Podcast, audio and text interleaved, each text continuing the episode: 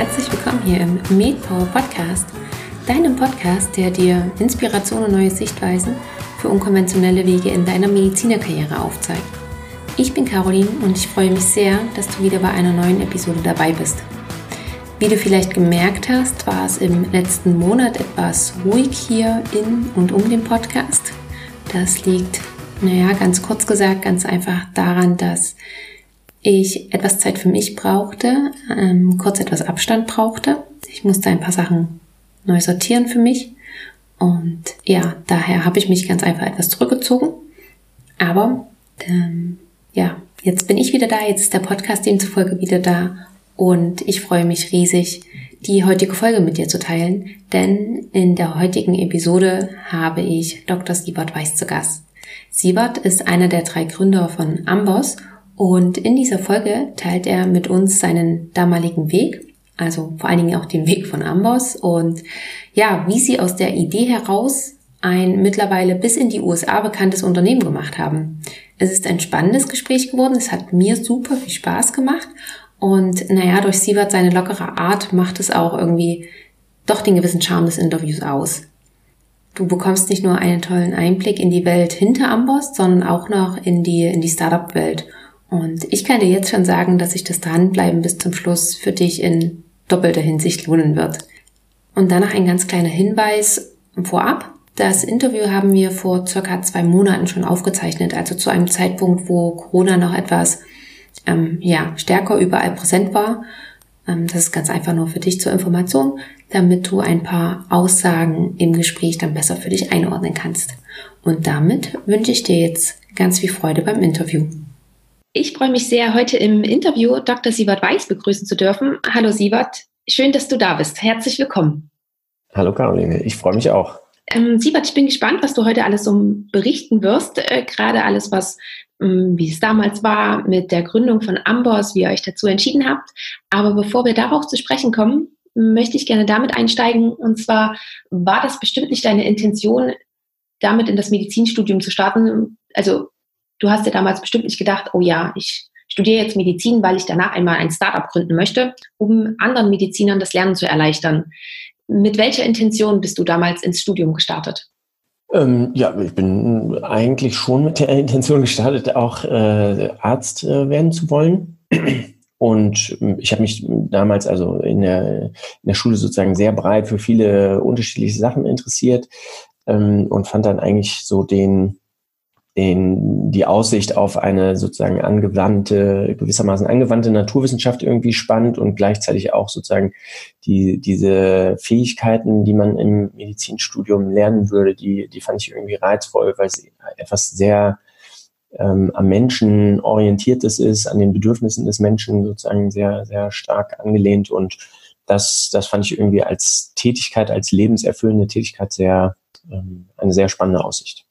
Hast du irgendwie auch Mediziner oder Ärzte bei dir im Umfeld gehabt damals als Vorbilder? Mm, nee, eigentlich nicht. Also, also meine, ja, vielleicht teilweise meine Mutter, die ist äh, Arzt, Arzthelferin und später als, hat sie als MTA gearbeitet in, in einem ähm, äh, chemischen Labor äh, an der Uni, aber Sonst mein Vater ist Architekt und so im, im Familienumkreis oder Bekanntenumkreis gab es jetzt nicht viele Ärzte. Nee. Wusstest du auch schon, in welche Richtung es damals gehen soll, in welche ja, medizinische Richtung du gehen wolltest?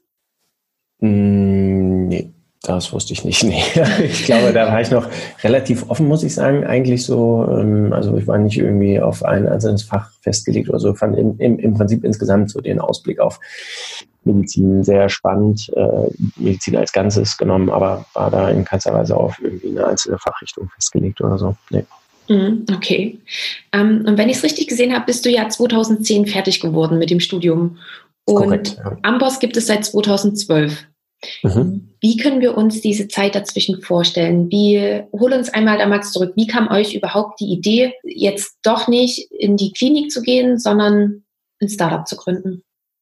Ja, das war im Prinzip so der selbst erlebte Mangel. Ähm, also wir saßen in einer ähm, Lerngruppe zusammen. Äh, meine zwei Freunde damals oder zwei sehr enge Freunde, Kenan und äh, Majid.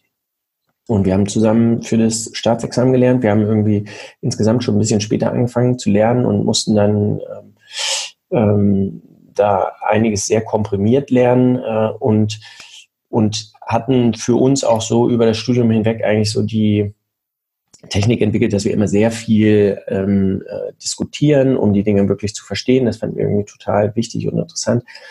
Und ähm, waren dann aber mit den ja, mit den technischen Möglichkeiten, die es damals zur Vorbereitung gab, ähm, nicht zufrieden. Also es war ein sehr, für uns sehr frustrierendes Erlebnis irgendwie da, die, die Altfragen zu kreuzen und so. Und ähm, dann haben wir einfach angefangen, darüber nachzudenken, was man da, wie das, wie das sozusagen ein bisschen besser aussehen könnte. Und dann hat uns irgendwie diese Idee nicht mehr losgelassen, haben das irgendwie immer weiterentwickelt und äh, also so gedanklich weiterentwickelt natürlich. Und dann haben wir, haben wir erstmal Examen gemacht und dann hat uns diese Idee aber danach nicht losgelassen. Und ähm, dann haben wir irgendwann gesagt, gut, also vielleicht, vielleicht sind, ist es an uns, das mal auszuprobieren und zu schauen, wie weit man da kommen kann damit. Und ähm, dann haben wir dem Ganzen sozusagen die Chance gegeben. Das war dann Mitte 2011, äh, dass wir sozusagen Vollzeit losgelegt haben.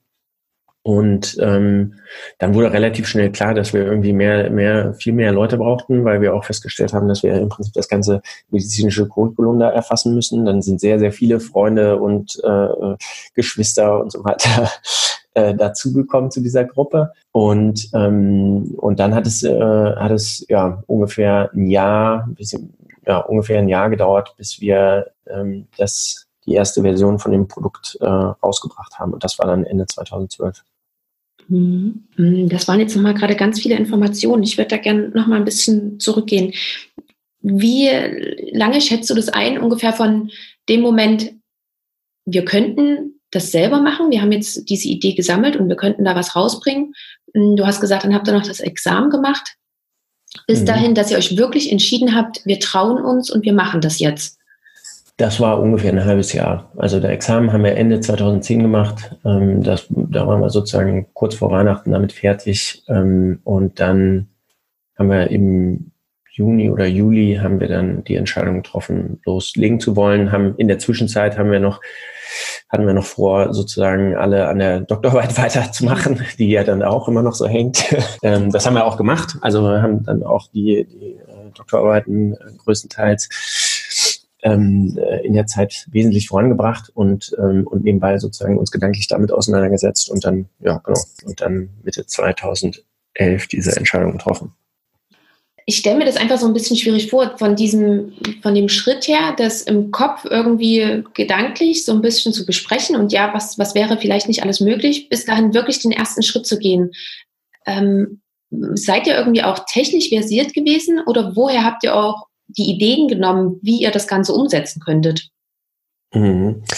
Ja, wir hatten glücklicherweise damals äh, den, den Majid äh, dabei. Der, der hatte vor dem Medizinstudium schon eine Softwarefirma gegründet und hatte sozusagen da auch selber gelernt ähm, zu programmieren. Und ähm, das war natürlich sehr hilfreich für das technische Verständnis, was man dafür braucht. Er konnte das auch selber bauen und, und hatte natürlich auch sozusagen schon ähm, äh, diese Unternehmensgründungserfahrung, was natürlich irgendwie auch ein hilfreiches Wissen ist, um zu sagen, so was, worauf kommt es jetzt an, sozusagen, womit muss man sich beschäftigen irgendwie. Ne? Mhm. Ja, also das war, das war sicherlich ähm, ein wichtiger Bestandteil davon, ja, um das, ja. um das zu machen. Also würdest du sagen, dass dadurch die Hürde, sich zu trauen, schon etwas niedriger gelegt wurde? Auf jeden Fall, ja, auf jeden Fall. Also genau, das allein, also einmal äh, war war die Gruppe, glaube ich, gut, weil das alleine für einen alleine auch, glaube ich, ein sehr großes Unterfangen gewesen wäre, aber es war natürlich auch gut, sozusagen die ähm, ja so die unterschiedlichen Vorerfahrungen damit einbringen zu können. Also das das war irgendwie, das war sehr hilfreich. Ja. Hm. Habt ihr das dann damals auch schon von Anfang an so etwas getrennt, wer für was zuständig ist? Also Majid zum Beispiel eher für dieses ganze Technische, für das ganze Programmieren? Oder habt ihr das alles noch in einer Hand, also habt ihr euch sozusagen alle noch um alles gekümmert? Ja, ganz am Anfang haben wir alle, alle alles äh, zusammen entwickelt und irgendwann mussten wir das aber natürlich mehr aufteilen und dann war es tatsächlich so, dass Kinder und ich und auch viele weitere dann, äh, die dann dazu kamen, äh, Majids Bruder Navid, mein Bruder Jasper, ähm, die, die kamen dazu und dann haben wir sehr viele, ähm, sehr viel an den Inhalten gearbeitet. Genau, da musste sehr, sehr viel geschrieben werden und Budget hatte sich mehr auf das Technische konzentriert und so und das ging natürlich dann immer so weiter. Ne? Irgendwann äh, haben, äh, hat sich, äh, haben, haben sich dann Leute mit den Marketinggedanken beschäftigt und so. Also das, das, das hat sich dann natürlich so ein bisschen mehr aufgeteilt. Aber wir haben lange Zeit auch alles immer mit allen irgendwie geteilt, äh, also so an, an Gedanken und Informationen und gemeinsam besprochen und so. Und irgendwann war das, war das natürlich dann nicht mehr so ganz möglich. Ja, ja, na klar, irgendwann wird es dann ganz einfach zu groß. Da mhm. kann man nicht mehr an alles involviert sein. Mhm. Hattest du oder hattet ihr dann auch nochmal überlegt, ähm, euch parallel noch etwas in diese Richtung weiterzubilden, vielleicht noch irgendwie ein BWL-Studium oder ähnliches noch mit anzuschließen oder ähm, Fortbildung oder was es da vielleicht gibt? Mm, also zu der Zeit damals eigentlich nicht.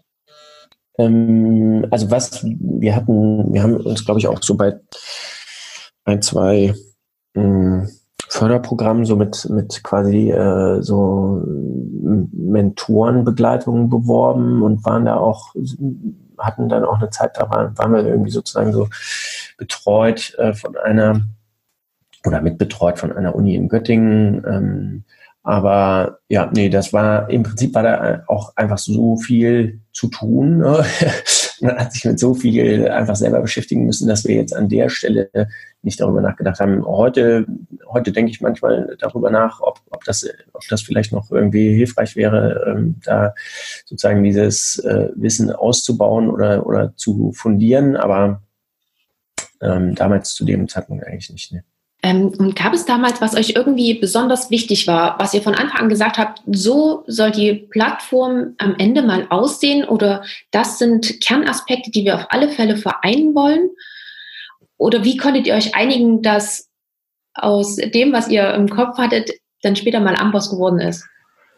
Ja, also äh, äh, für, für uns war es ganz wichtig, ähm, ähm, dass äh, dass sozusagen, ja, also dass wir gewisse didaktische Prinzipien irgendwie einbauen können, die wir alle eigentlich gleichermaßen gut fanden. Und die leiteten sich im Prinzip eigentlich so ein bisschen daraus ab, wie wir miteinander gelernt haben.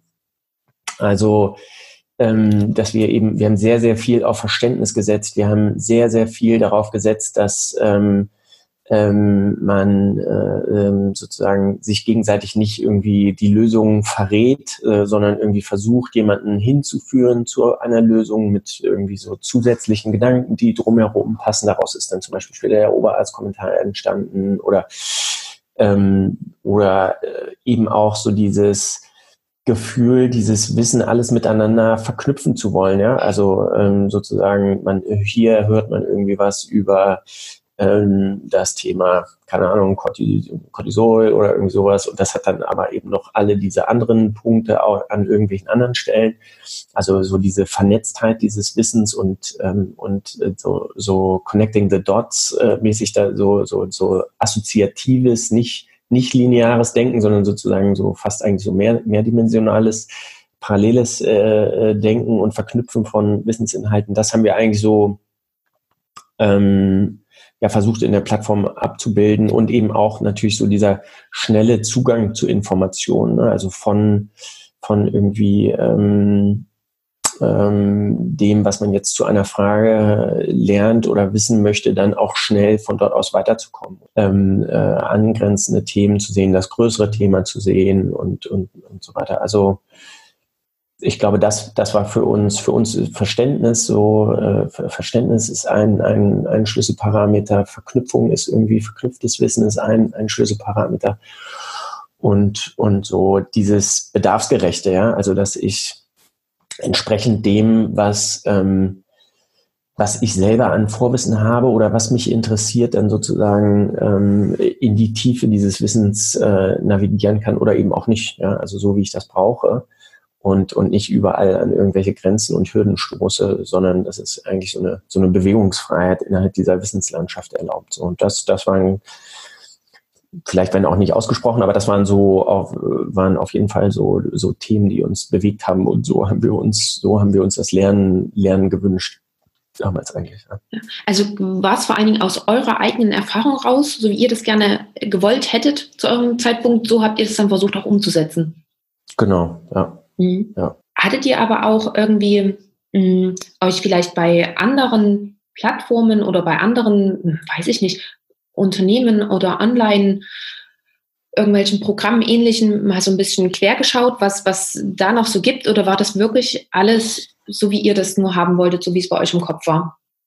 Nee, das war tatsächlich, also ich meine, wir haben ja auch irgendwie was relativ Neuartiges geschaffen, würde ich jetzt behaupten. Also vielleicht sehen andere das anders, aber ähm, das, das kam schon eigentlich ziemlich direkt aus dem, was wir so selber als Bedürfnis und vielleicht auch Problem und so weiter ähm, gesehen haben, heraus.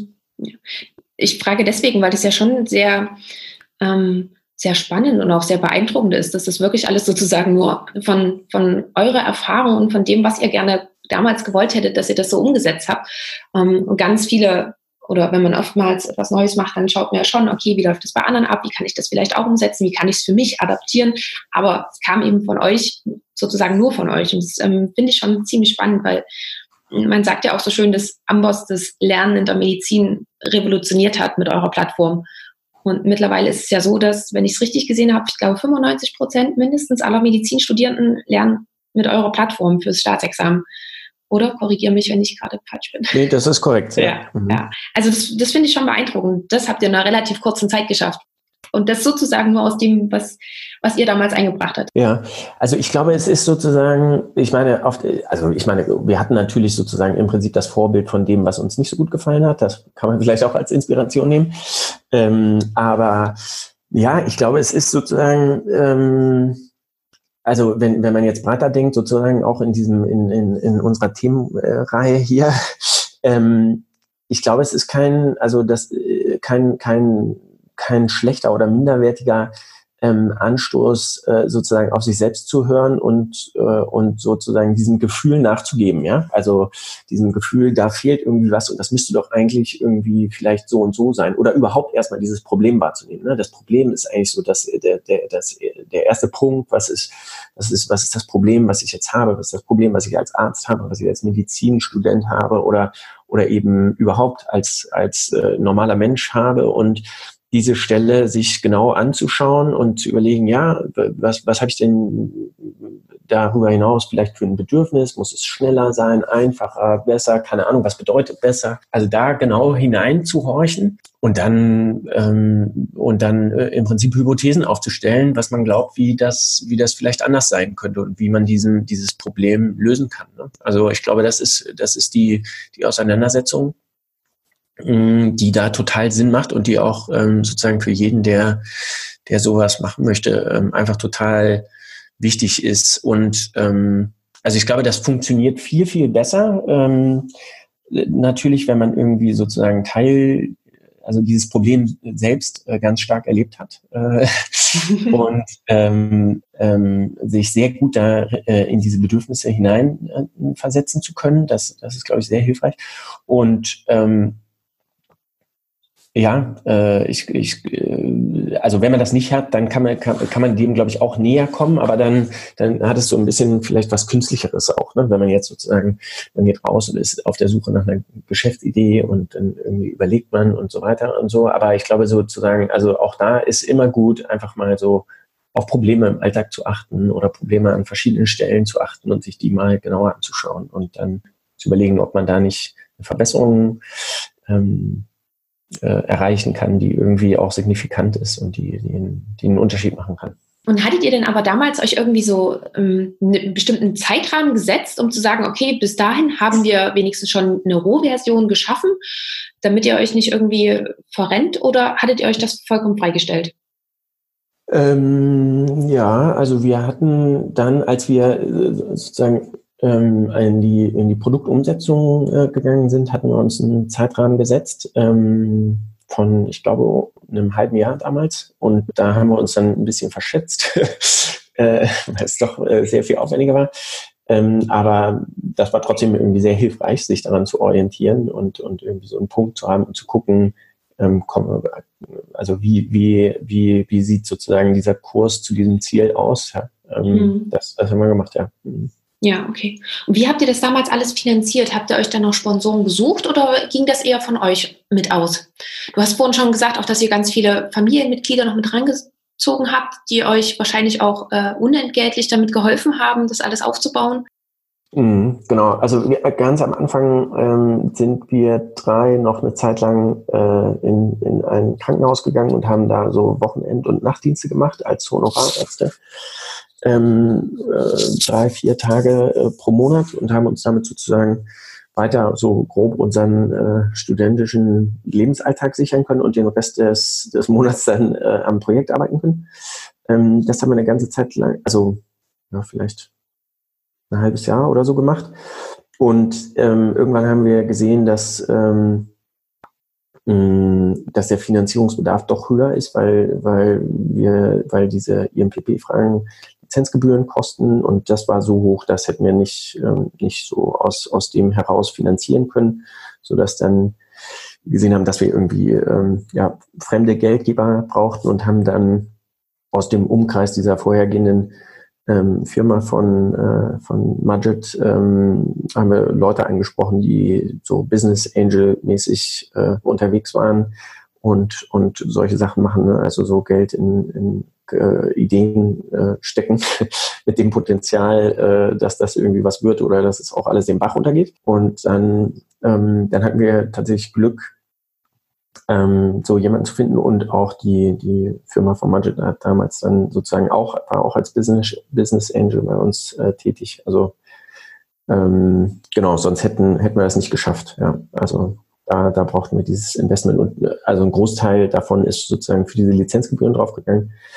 Ähm, und dann irgendwie äh, ein gewisser Teil sozusagen auch für das Team, was sich irgendwie sozusagen am äh, ja auch ernähren musste. Und, und es ist aber auch so, dass einige Leute ähm, äh, uns, also Freunde, äh, Familie und Bekannte sozusagen, äh, kostenfrei geholfen haben, weil sie es einfach spannend fanden. Wir saßen irgendwie da oben auf so einem Dachboden in Köln und äh, haben da gearbeitet, gelebt, geschlafen, mhm. Tag und Nacht und äh, sieben Tage die Woche. Und das hatte natürlich auch eine ganz tolle Dynamik. Ja? Das war ganz ähm, eine ganz äh, spannende, aufregende Zeit. Ja, und äh, das haben viele auch einfach gerne miterlebt und mitgemacht. Ja, ja. ja.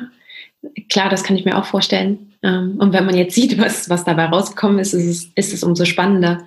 Hm, hattet ihr aber damals irgendwie auch Bedenken, gerade dann, als es darum ging, noch fremde Gelder mit reinzuholen, wirklich den Schritt zu gehen? Und ist das wirklich das Richtige? Wird es einmal so groß oder kamen die gar nicht auf?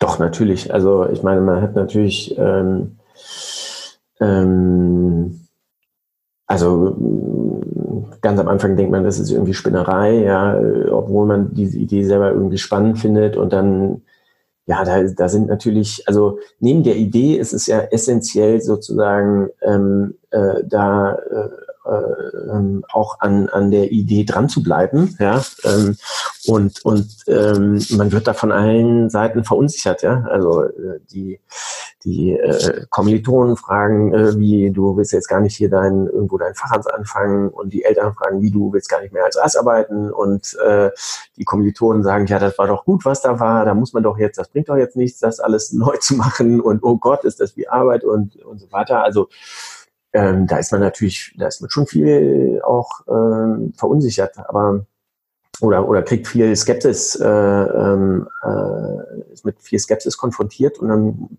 muss man sich natürlich überlegen, wie man das verarbeitet und wie man damit umgeht. Ne? Für uns war es gut, dass wir da in einer Gruppe waren und, und eigentlich dann uns gegenseitig da immer wieder auch bestärken konnten da drin, dass das irgendwie, ähm, äh, dass das was werden kann und so. Aber klar ist das nochmal was anderes, wenn man dann auch äh, sozusagen Wagniskapital aufnimmt und irgendwie auch das Gefühl hat, dafür einstehen zu müssen und so. Das, das erhöht natürlich den Druck, äh, insbesondere wenn man dann irgendwie ein Jahr darauf hinarbeitet und nicht weiß, wie das, wie das ausgehen wird. Ja, das, das ist schon nicht, äh, das ist schon nicht ohne. Ja. Mhm. Aber ihr habt so an eure Idee geglaubt, dass, dass ihr dadurch die Bedenken ähm, ja, erniedrigen konntet und trotzdem den Schritt gewagt habt.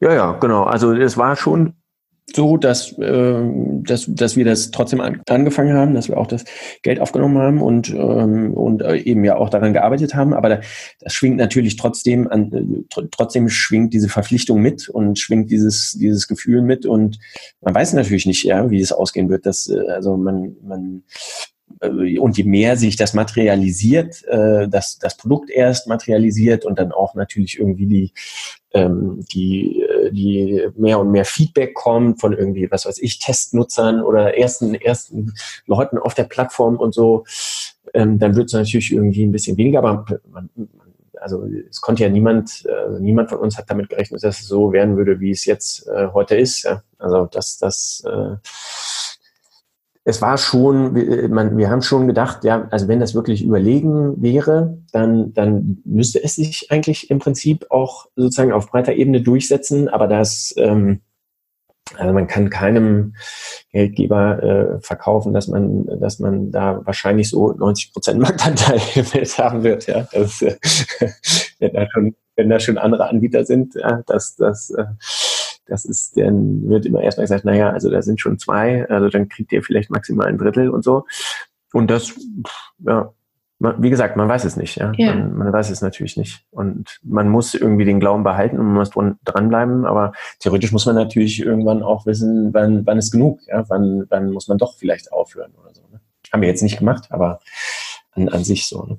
Ja, genau. Aber das ist ja trotzdem auch immer schwierig, weil man denkt sich ja, mhm. man hat schon so viel Zeit und Energie und Geld vielleicht auch in etwas investiert. Warum dann jetzt auf einmal aufhören oder mh, hm, ja. abbrechen? Ne? Ja. War das damals für euch aber auch klar, dass ihr dann erstmal nicht mehr als, als Ärzte arbeiten wollt? Oder hattet ihr schon auch noch die Idee, ihr macht das jetzt erstmal und geht danach in die Klinik zurück? Wie, wie war da die, die Vorstellung dahinter? Mhm. Ja, also das also es ist ja nicht so leicht, sich von so einem einmal eingeschlagenen und, und dann irgendwie geplanten und ausgemalten Lebensweg äh, zu verabschieden. Äh, so.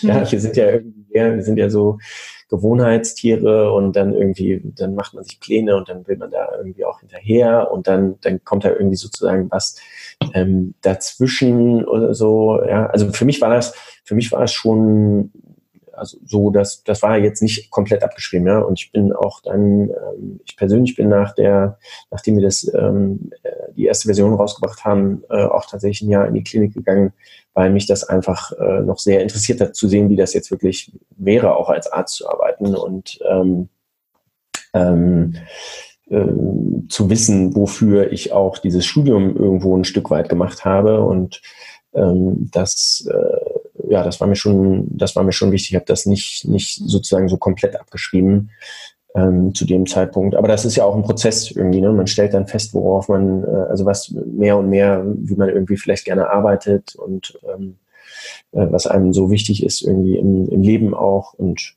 ja, dann verändert sich das auch weltweit vielleicht. Ne? Mm, was war dann aber dein Grund, dann wirklich komplett zu sagen, du möchtest nicht mehr als Arzt tätig sein und richtest deinen vollen Fokus auf Amboss? Also dieses, das, ich habe dann ein Jahr in der Klinik äh, Vollzeit gearbeitet und ähm, das hat mir eigentlich auch viel Spaß gemacht. Aber ich habe schon gemerkt, dass mir da gewisse Aspekte fehlen, die ich natürlich vorher dann schon in den zwei Jahren vorher schon irgendwie kennengelernt hatte und die, ähm, ja, die mir irgendwie wichtig waren. Also so die Gestaltungsfreiheit irgendwie, die, die ich äh, in der Firma hatte, die war mir sehr, sehr wichtig und das, das fühlte ich doch im Krankenhaus deutlich, ja, deutlich eingeschränkter. ähm, und es ist, es hat auch irgendwie, und das ist natürlich sozusagen ein Luxusthema, aber ähm, es macht natürlich auch total Spaß, an etwas Eigenem zu arbeiten und für etwas Eigenes zu arbeiten. Ne? Dann man fängt an, eigentlich das gar nicht mehr so richtig als Arbeit wahrzunehmen, sondern mehr als irgendwie, als irgendwie spannendes Hobby oder so. Klar, es ist auch nicht das immer nur alles so, aber ähm, die, die Art von Arbeit fühlt sich dann einfach auch ganz anders an und man nimmt den, den Alltag ganz anders wahr. Ähm, also im, im Krankenhaus habe ich mich häufiger schon mal dann so irgendwie gefragt, oh Mensch, ist erst irgendwie zehn und auch noch zwei Stunden bis zur Mittagspause oder irgendwie sowas. Ähm, wohingegen so bei der Arbeit, die ich jetzt hier mache, ähm, es ist eher so, äh, ah, es ist schon schon zehn und ich habe noch so viel vor und äh, Mann oh Mann, wie schaffe ich das alles? Nur, also ähm, äh, auch so dieses Gefühl zur Arbeit, das, das hat, hat, hat für mich auch einen großen Unterschied gemacht. Und es ist ja nicht so, dass ich jetzt sozusagen komplett losgele lo losgelöst wäre von irgendwie einer medizinischen Arbeit. Ähm, ähm, es ist nur auf eine andere Art und Weise. Ne? Also ich empfinde mich jetzt nicht als Nicht-Arzt, aber ich bin halt nicht irgendwie klinisch praktisch tätig. Ja. Genau, du bist nicht äh, kein, kein typischer Arzt, sage ich mal so, ja. der, der, der, Standardarzt, der am Patienten ähm, tätig ist, äh, sondern machst das Ganze auf eine andere Art und Weise. Genau. Ja. Und die Option, halb-halb das zu machen, die hat sich bei dir gar nicht gestellt. Ähm, nee. Ähm, nee, also Nee, darf, nee. Ich glaube, halb halb funktioniert dann auf beiden Seiten irgendwie auch nur so halb und, und dafür mag ich sozusagen die, dieses hier bei Amboss einfach äh, viel zu sehr, als dass ich das dann sozusagen so reduzieren wollen würde. Dafür. Ja. Okay. In Anbetracht dieser fortschreitenden Zeit würde ich sehr gerne mhm. noch auf Amboss heute zurückkommen ähm, mhm. und auf deine, deine Tätigkeit so aktuell. Wie können wir uns denn so, so einen typischen Tagesablauf oder Wochenablauf bei dir vorstellen? Ähm, ach, das, ja, mh, mm, also das ist immer, immer so ein bisschen unterschiedlich, aber äh, also also erstmal, ich habe noch zwei kleine Kinder, die ich morgens versorgen muss und äh, in die Kita bringe. Und dann, ähm, wenn jetzt nicht gerade äh, Corona-Zeiten sind, dann, ähm, ähm, dann bin ich so gegen neun im Büro und äh, dann, ja, dann hat man, man hat einige oder ich habe einige und andere auch einige ähm, wöchentliche Meetings mit verschiedenen Teams, ähm, mit, ähm, mit sozusagen Projektteams oder auch ähm, Management-Teams und ähm, dann gibt es da sozusagen ja, tagesaktuelle Themen, die da besprochen werden oder irgendwelche Planungen, ähm, strategische Planungen, ähm, immer mal irgendwelche Workshops oder so zu einzelnen Themen, die irgendwie wichtig sind oder irgendwie einen gewissen Input brauchen. Gibt es natürlich auch noch eine gewisse Zeit, wo man irgendwie selber vielleicht an irgendwelchen Themen so ähm, arbeitet äh, und die versucht irgendwie ähm, voranzubringen und so.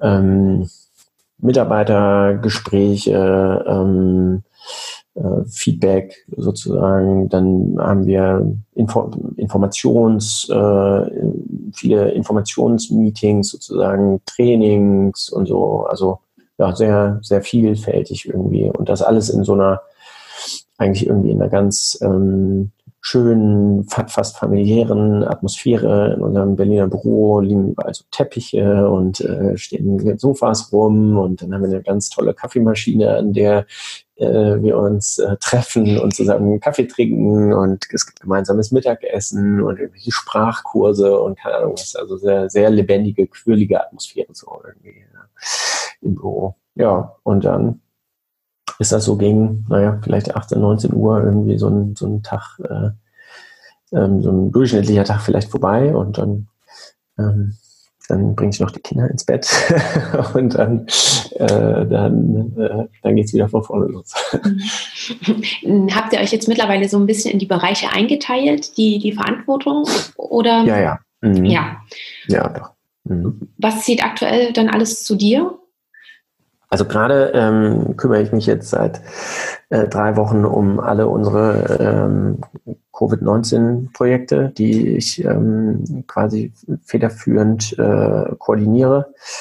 Ähm, dazu ähm, baue ich ein äh, Team auf, was unser englisches, ähm, unsere, unser englisches Amboss ähm, an Studenten äh, weltweit ähm, bringt, den zeigt sozusagen, welche Vorteile das hat. Ähm, da sind wir auch äh, mittlerweile, also haben, wir haben Nutzer aus 190 Ländern ähm, und dann gibt es irgendwie verschiedene Märkte, wo wir sehen, okay, da gibt es ein größeres Interesse auch dafür. Da passt sozusagen diese englische Plattform gut auch auf die Bedürfnisse der Leute. Ähm, und dann wollen wir das irgendwie natürlich gerne äh, dieser, dieser Nachfrage irgendwie nachkommen und denen das ähm, auch breiter zur Verfügung stellen und so. Also da wird ein Team gerade aufgebaut. Und ja, und dann gibt es eben sozusagen so Firmenleitungsebenen und Gremien, in denen ich ähm, aktiv bin. Ja. Mhm. Ähm, wie, wie macht ihr das denn? Woher kommen denn die Ideen und wie können wir uns das vorstellen, hm, wenn jemand so eine Idee hat, zum Beispiel, ja, wir wollen jetzt Amboss auch im englischsprachigen Raum zum Beispiel etablieren. Mhm. Hm, wie lange und wie sieht der Prozess aus, bis es dann zur Umsetzung kommt? Ja, das hängt natürlich irgendwie vom Thema ab, ne? wie groß das Thema ist. Also Amboss auf Englisch machen, ähm, das ist ein großes Thema. Ähm, und ähm, das war ja jetzt nicht einfach nur irgendwie sozusagen Amboss übersetzen, sondern wir haben dann gesagt, also wenn wir das auf Englisch machen, dann müssen wir uns eigentlich an den USA orientieren, dann müssen wir die ähm, US-Prüfungsfragen äh, abbilden. Dann stellt man fest, dass man die nicht sozusagen lizenzieren kann. Die müssen, müssen wir auch noch selber erstellen sozusagen. Ähm, dann ist es, ist das ein hochkompetitiver Markt. Ähm, dann haben die ihre eigenen Guidelines und so weiter.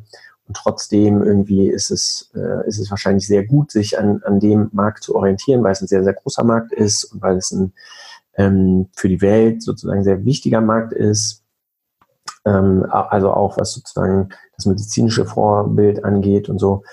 Also da, ich meine, diese Idee, äh, dass das möglich ist, die hatten wir quasi damals auch schon, äh, das war uns, war uns klar, als wir das Unternehmen gegründet haben, sozusagen, als wir uns mit dem deutschen Thema beschäftigt haben, haben wir gesehen, ja gut, Multiple Choice Fragen gibt es auch in den USA, ist ja auch sicherlich irgendwann mal ein interessantes Thema. Ja, und dann, dann, weiß ich nicht, ich glaube, das ist dann auch manchmal so ein, so ein unterbewusster Prozess, dass das, ähm, dass das immer weiter so in einem ähm, gärt und dann wird es wieder aufgebracht und irgendwann muss man sich damit ganz konkret dann beschäftigen. Was heißt das? Was, also wie groß ist dieser Markt wirklich? Ne? Also so ein Business Case machen. Ähm, wie, was, was brauchen wir, um, um da eine Lösung anzubieten? Wie viel Aufwand wäre das unsererseits? Wo sind da irgendwelche Hürden? Äh, wo sind da Risiken? Ähm, und ähm, auf der Basis ja, kann man dann immer weiter Informationen einholen und immer mehr recherchieren, bis man irgendwann das Gefühl hat, man, man hat jetzt ein ganz gutes Verständnis davon, was das bedeutet, äh, was das bedeuten würde an Chancen und Risiken. Und auf der Basis muss man sich dann äh, irgendwann entscheiden. Also bei den USA, wie lange hat das gedauert? Ähm, vielleicht, vielleicht ein halbes Jahr oder so grob, dieser Entscheidungsprozess, bis wir dann gesagt haben, das wirklich machen zu wollen. Mhm. Ähm, ja, gibt, gibt sicherlich auch Themen anderer Größe. Ähm, ähm, da geht das dann schneller, aber ja. Krass, ja, weil ähm, das klang natürlich von dem Ganzen, was du gerade erzählt hattest, klang das so, so wahnsinnig viel. Ist ja auch ganz viel Recherchearbeit, die man da betreiben muss und dann ähm, nur ein halbes Jahr ist dann, ist dann doch etwas schnell, aber dann dauert es natürlich auch nochmal, bis das alles umgesetzt ist, die Ideen. Also das heißt natürlich nicht, dass der, dass dann alles produziert ist, ne? Genau. Ja. Das ist, äh, das ist sozusagen vielleicht so die Auseinandersetzung damit. Also das hat auch sicherlich, wahrscheinlich hat es doch auch noch ein bisschen länger gedauert. Dann haben wir irgendwie ein erstes Mal sozusagen einen Prototypen gebaut, sind mit dem Prototypen rüber, haben, haben da Feedback eingeholt und so das getestet und so und dann festgestellt, ja, da gibt's richtig auch ein Interesse dafür, super, das kommt richtig gut an, so und dann auf der Basis dann weitergebaut. Also mhm. meine, die Produktion von der englischen Plattform, das hat zwei, drei Jahre gedauert und ist ja auch noch nicht abgeschlossen. Also. Ja. Aber es ist ja mittlerweile auch schon so, dass ihr jetzt mittlerweile ein Büro in New York habt, oder? Genau, ja. ja. Genau, seit äh, etwas mehr als zwei Jahren haben wir da ein Büro. Genau. Mhm, ja. Wie viele Leute arbeiten äh, dort in diesem Büro? Da sind ähm, so aktuell ungefähr 20 Leute angesiedelt. Mhm. Okay. Ähm, das ist unser, genau, das sind die Leute, die dort das Produkt den Studenten zeigen, ähm, um, um ähm, ihnen das näher zu bringen und zu erklären, wie das funktioniert. Genau. Und mittlerweile seid ihr, wenn ich das äh, richtig gesehen habe und wenn es noch aktuell ist, so um die 250 Leute, ja, oder? Das ist jetzt schon, schon ein bisschen mehr geworden wieder. Also wir sind jetzt bei ungefähr 350 Köpfen. 350, ja. ja. Und ihr beschäftigt Ärzte und äh, Softwareentwickler, Wissenschaftlerinnen noch. Studenten habt ihr, glaube ich, auch noch mit an Bord, mhm. oder? Ja, mhm. also wir ungefähr ein Drittel sind, sind Ärzte bei uns im Team. Davon mhm. arbeitet der größte Teil in, natürlich in der Redaktion. Ähm, aber es gibt auch Ärzte sozusagen, die, äh, die bei uns als Programmierer arbeiten oder im, äh, im Marketing arbeiten oder im Vertrieb oder so. Also ganz an ganz unterschiedlichen Stellen. Mhm. Ja. Ähm, arbeiten die meisten dann Vollzeit bei euch oder ist es auch, oder gibt es zum Beispiel auch Ärzte, die bei euch arbeiten, die nebenbei auch noch in der Klinik tätig sind?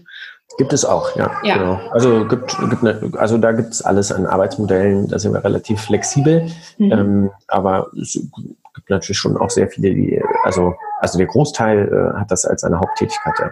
Mhm. Ja, okay. Und noch eine Frage, so ein bisschen auch ähm, im eigenen Interesse, das fand ich nämlich damals immer sehr spannend, als ich mit Amboss natürlich gelernt habe fürs Staatsexamen, dass eure Lernkarten ja ziemlich aktuell immer sind. Es ist das Schöne, ja. dass man unten nachlesen kann, wann die das letzte Mal aktualisiert wurde. Hm, habt ihr da irgendwie so einen Algorithmus, dass ihr irgendwann die, die Lernkarten immer noch mal auf ähm, neue Sachen überprüft, auf Erneuerung? Oder wie handhabt ihr das?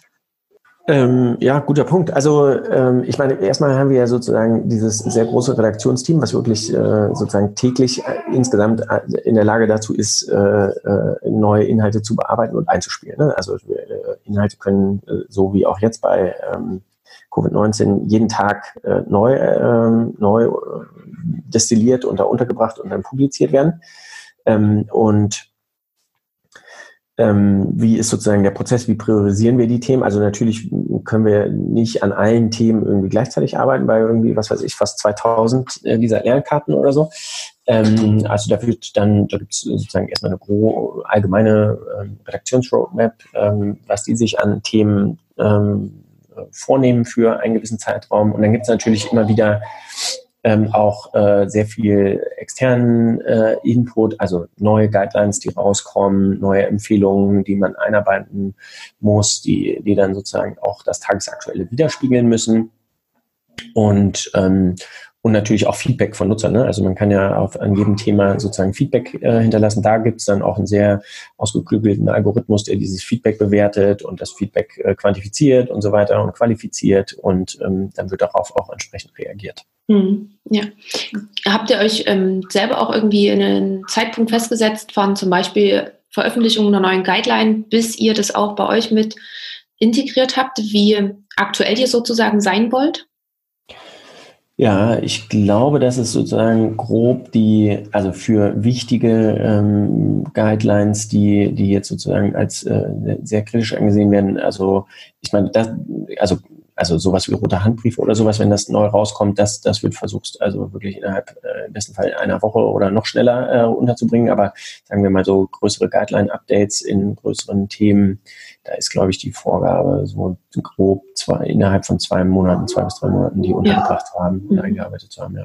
Okay. Mittlerweile ist es ja auch so, also wir arbeiten ja jetzt auch mit ähm, wirklich einigen Fachgesellschaften tatsächlich direkt zusammen, ähm, mhm. so dass wir äh, teilweise zeitgleich ähm, mit denen, die stellen uns die Guidelines zur Verfügung und wir publizieren die äh, zeitgleich mit der Herausgabe bei denen oder sogar teilweise schon auch vorher primär bei uns. Also ähm, äh, das ist auch eine sehr, sehr spannende Zusammenarbeit sozusagen, dieses äh, Guideline-Wissen auch direkt bei uns einzubringen und direkt in dem technischen Format anstelle eines äh, PDFs sozusagen und, ähm, und dann auch mit der gesamten Amboss-Intelligenz äh, sozusagen zu verknüpfen. Ne? Also ja.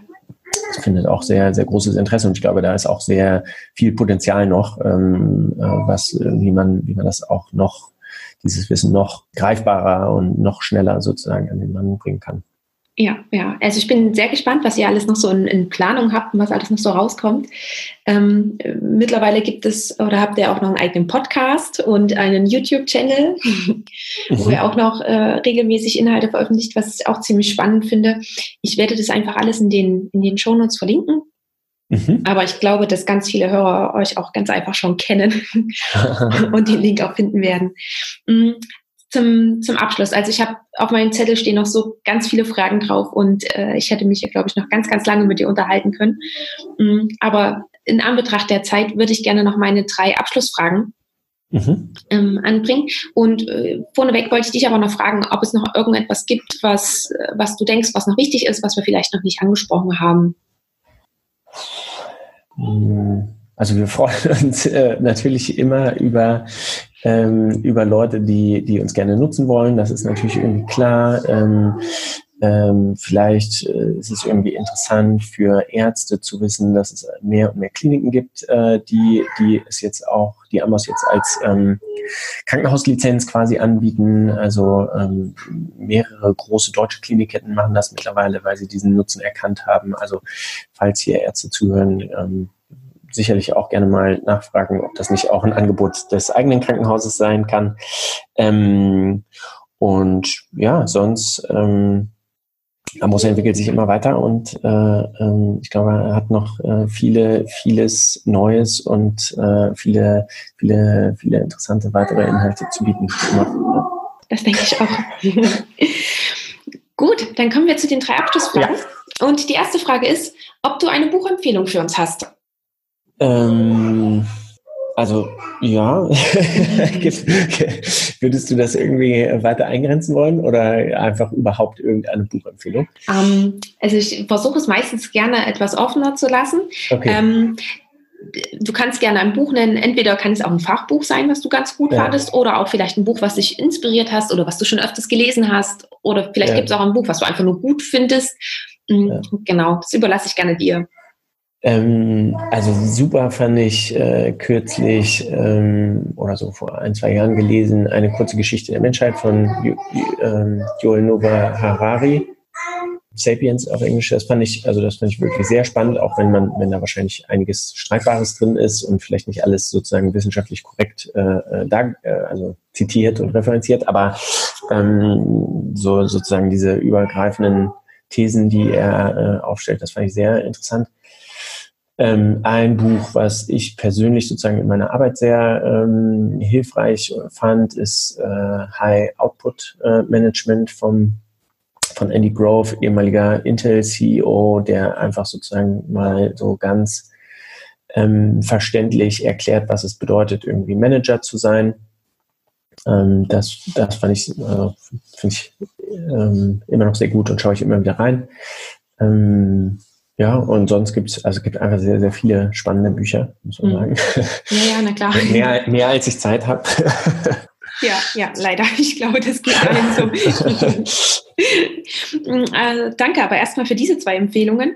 Mhm. Und die nächste Frage ist, wo siehst du uns Ärzte oder den Arztberuf in 10 bis 15 Jahren? Ja, gute Frage.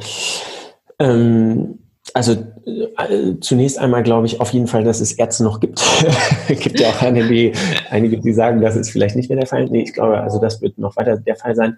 Ich glaube, es wird sich, also mein Gefühl wäre, es wird sich ähm, sozusagen anhand der ähm, oder durch die äh, Digitalisierung und Technisierung ähm, sozusagen vieler Bereiche, vor allem sozusagen dieser Bereiche, die so auf, sag ich mal, diagnostische und Mustererkennung und sowas abzielen, ähm, da kann ich mir vorstellen, dass das mehr und mehr ähm, von, von äh, Big Data und Machine Learning äh, sozusagen profitiert und da man weniger vielleicht ähm, händisch selbst als Arzt machen muss, also äh, irgendwie äh, radiologische Bilder oder auch pathologische Bilder und, und so weiter, aber auch Laborwerte und so. Ähm, und dafür aber äh, der Arzt vielleicht auch ein bisschen, also das wird sicherlich nicht ganz automatisch laufen, muss man auch bestimmt nochmal drüber schauen und so, so wie beim EKG sozusagen. Aber ähm, ich kann mir vorstellen, dass dadurch auch äh, sozusagen vielleicht ein bisschen Zeit frei wird für den Arzt, wieder menschlicher zu arbeiten, sich, sich sozusagen mehr um den Patienten als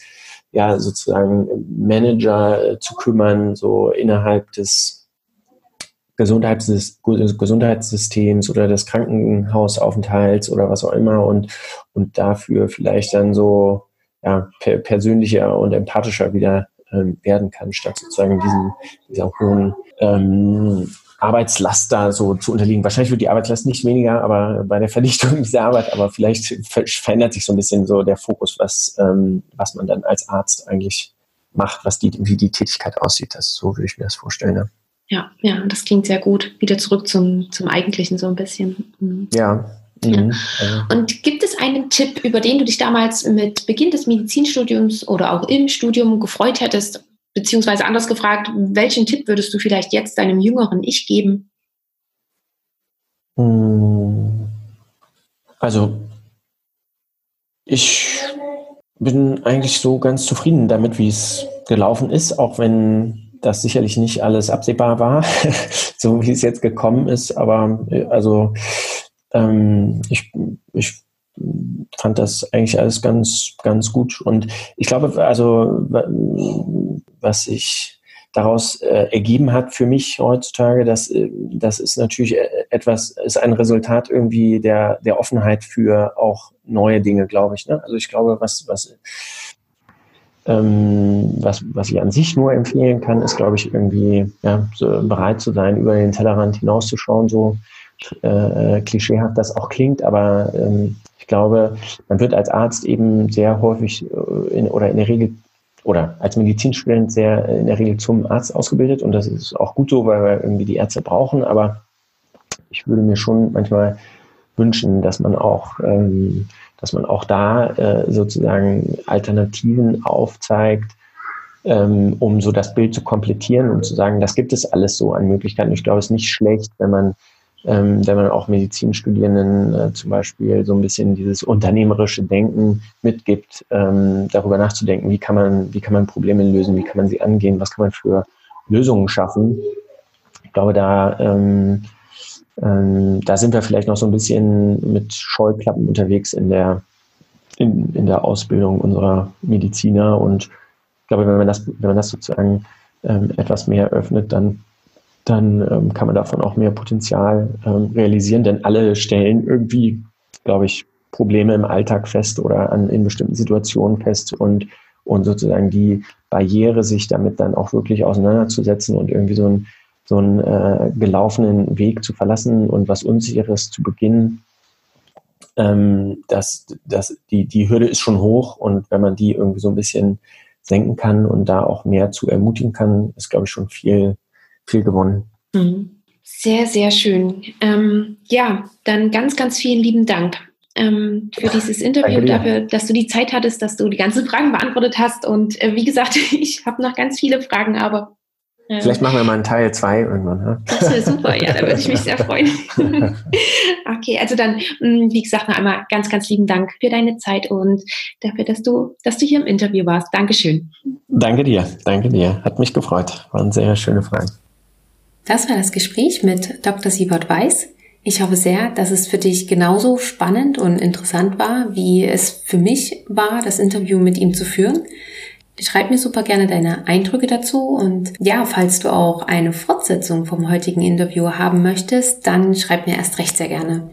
Denn auf meiner Mindmap sind also meine Mindmap zur Vorbereitung des Interviews sind noch so viele Fragen offen geblieben, die ich ja Siebert gar nicht stellen konnte, weil dann die Zeit doch vorbei war, irgendwie schneller als gedacht. Hm, also ich würde mich riesig freuen und ja, wenn auch bei dir das Interesse besteht, dann melde dich gerne bei mir und dann leite ich das in die Wege. Wie immer findest du alle relevanten Links zu Siebert, zu Amboss, zu den Buchempfehlungen in den Show Notes. Und zu Beginn hatte ich ja auch noch angedeutet, dass sich ein Dranbleiben doppelt lohnt für dich. Und nach dem interessanten Gespräch jetzt vorneweg darf ich dir noch mitteilen, dass Amboss es uns möglich macht, dass du Amboss einmal kostenlos austesten kannst für einen Monat lang. Und zwar kannst du das Ganze machen mit dem Code MedPower06. Also MedPower, kleingeschrieben alles, 06 als Zahl hinten dran. Und wie gesagt, damit kannst du Amboss einen ganzen Monat lang kostenlos austesten und ausprobieren. Den Code kannst du bis zum 15. August einlösen. Und ganz lieben Dank noch einmal an der Stelle an Amboss, dass ihr das möglich gemacht habt.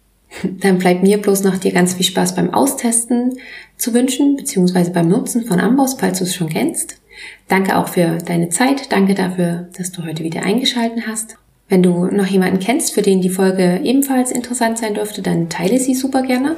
Beziehungsweise kennst du vielleicht auch noch jemanden, der sich ebenfalls für einen anderen medizinischen Weg entschieden hat? Auch dann freue ich mich, wenn du dich einmal bei mir meldest und dann können wir ihn oder sie vielleicht im Podcast vorstellen. Dann bleibt mir bloß noch dir einen tollen Tag, eine schöne Woche zu wünschen und ich freue mich, wenn du zur nächsten Folge wieder mit dabei bist. Bis dahin. Ciao.